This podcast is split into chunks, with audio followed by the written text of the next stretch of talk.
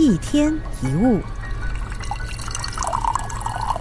我们都应该有过这样子的经验：想要尝试做一件事情，比方说接受一份新的工作，但是又不确定做了之后会面对怎么样的一个情况，最后就打了退堂鼓。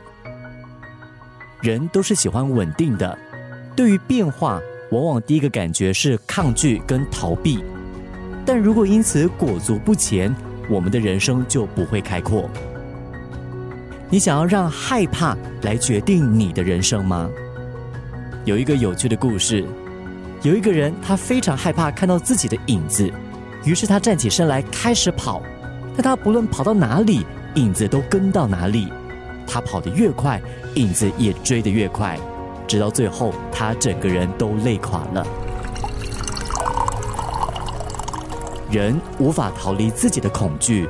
不管你如何抗争，如何躲避，都是没有用的。但其实，只要他走进阴影，他的影子就会消失了。就好像当我们去做自己害怕的事，害怕的感觉就会消失了。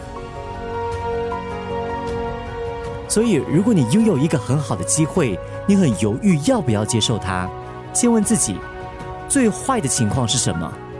如果发生了，你可以接受吗？再问自己。如果你不害怕，你会抓住这个机会吗？如果这两个问题的答案都是肯定的，那就告诉自己去做吧。